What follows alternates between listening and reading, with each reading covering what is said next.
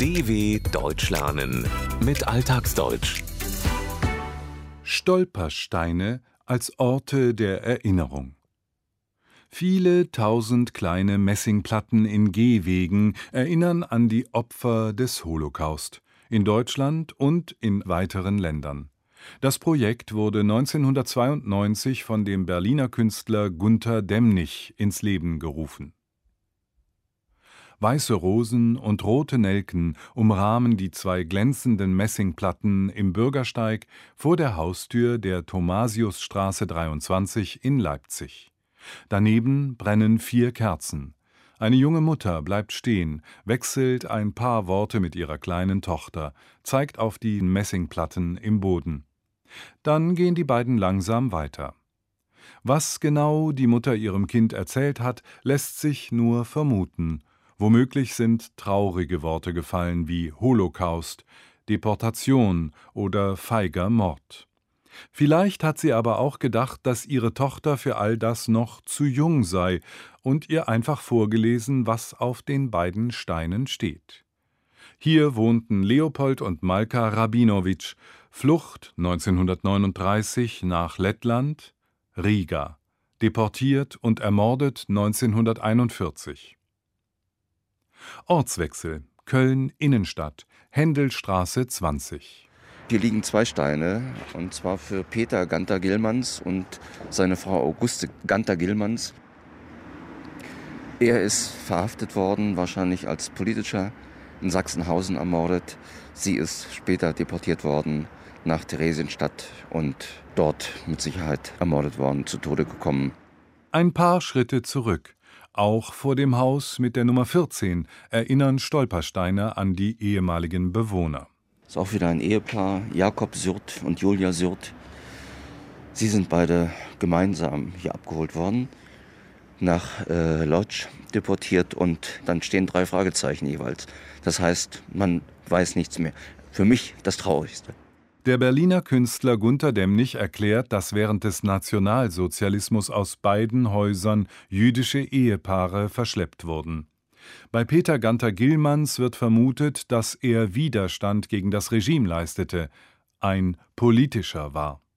In der Regel wurden die Menschen in eines der zahlreichen Konzentrationslager KZ deportiert, wie Sachsenhausen nördlich von Berlin, Theresienstadt im heutigen Tschechien oder Litzmannstadt, heute Łódź in Polen. Nicht immer ist ihr weiteres Schicksal bekannt. Es stehen drei Fragezeichen dahinter. Manchmal klärt es sich auch erst nach der Verlegung eines Stolpersteins so wie beim Ehepaar Syrt. Beide wurden im KZ ermordet. Angefangen hat alles im Dezember 1992. Ausgestattet mit einer kleinen Spitzhacke begann Gunther Demnig damit, die ersten Steine vor dem historischen Rathaus der Stadt Köln zu verlegen.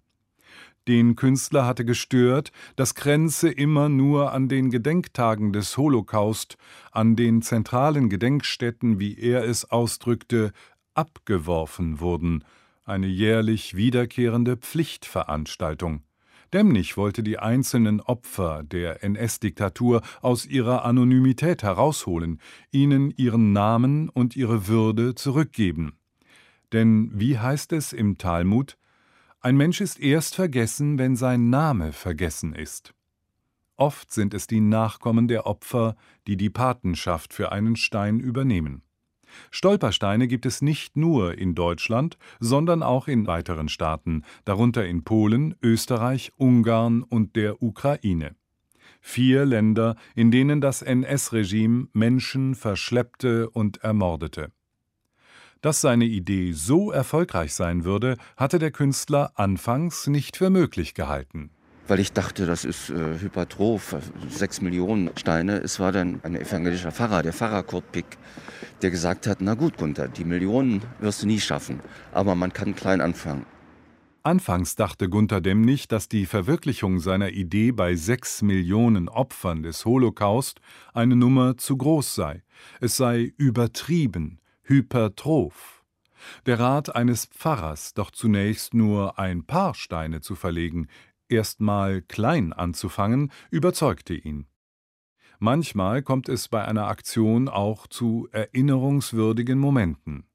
Zur Verlegung der Stolpersteine für ihre Großeltern war die über 90-jährige Enkelin des Ehepaars Rabinowitsch nach Leipzig gekommen.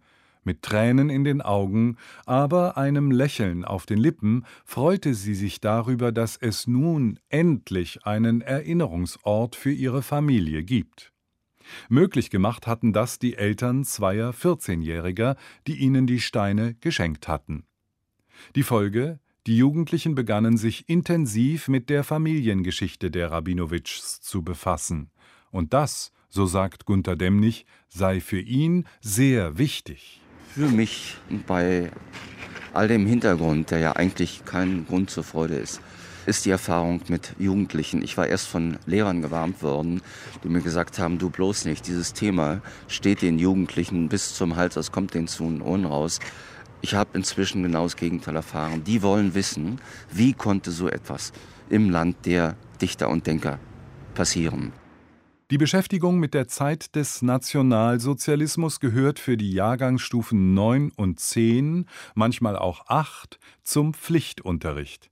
Manche Lehrende haben allerdings das Gefühl, dass den Jugendlichen das Thema bis zum Hals steht, beziehungsweise ihnen aus den Ohren rauskommt. Sie sind des Themas überdrüssig, weil es zu oft behandelt wurde.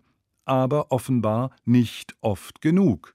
Denn 2017 befragte die Hamburger Körperstiftung 1511 Bundesbürger ab 14 Jahren darunter 502 Schülerinnen und Schüler, zu ihrem Geschichtsunterricht. Ein Ergebnis der Befragung war, dass nur 59 Prozent der befragten Schüler wussten, dass es sich bei Auschwitz-Birkenau um ein Konzentrationslager handelt. Gunter Demnig jedenfalls freut sich über jeden Jugendlichen, der sich mit der Vergangenheit beschäftigt. Dass der übertragene Begriff Stolperstein auch von jungen Menschen verstanden wird, wurde mal bei einer Aktion deutlich, erinnert er sich. Nach einer Veranstaltung fragte ein Reporter einen Hauptschüler, sag mal, aber das ist doch gefährlich, Stolpersteine, man fällt doch hin. Daraufhin sagte er, nein, nein, man fällt nicht hin, man stolpert mit dem Kopf und mit dem Herzen. Und ein Aspekt ist für mich noch wichtig geworden. Wenn du so einen Stein entdeckst und stehen bleibst und lesen willst, Du musst automatisch eine Verbeugung vor dem Opfer machen. Und damit endet in der Regel auch jede Verlegung neuer Stolpersteine mit einem kurzen Moment der Stille und einer leisen Verbeugung. dw.com/alltagsdeutsch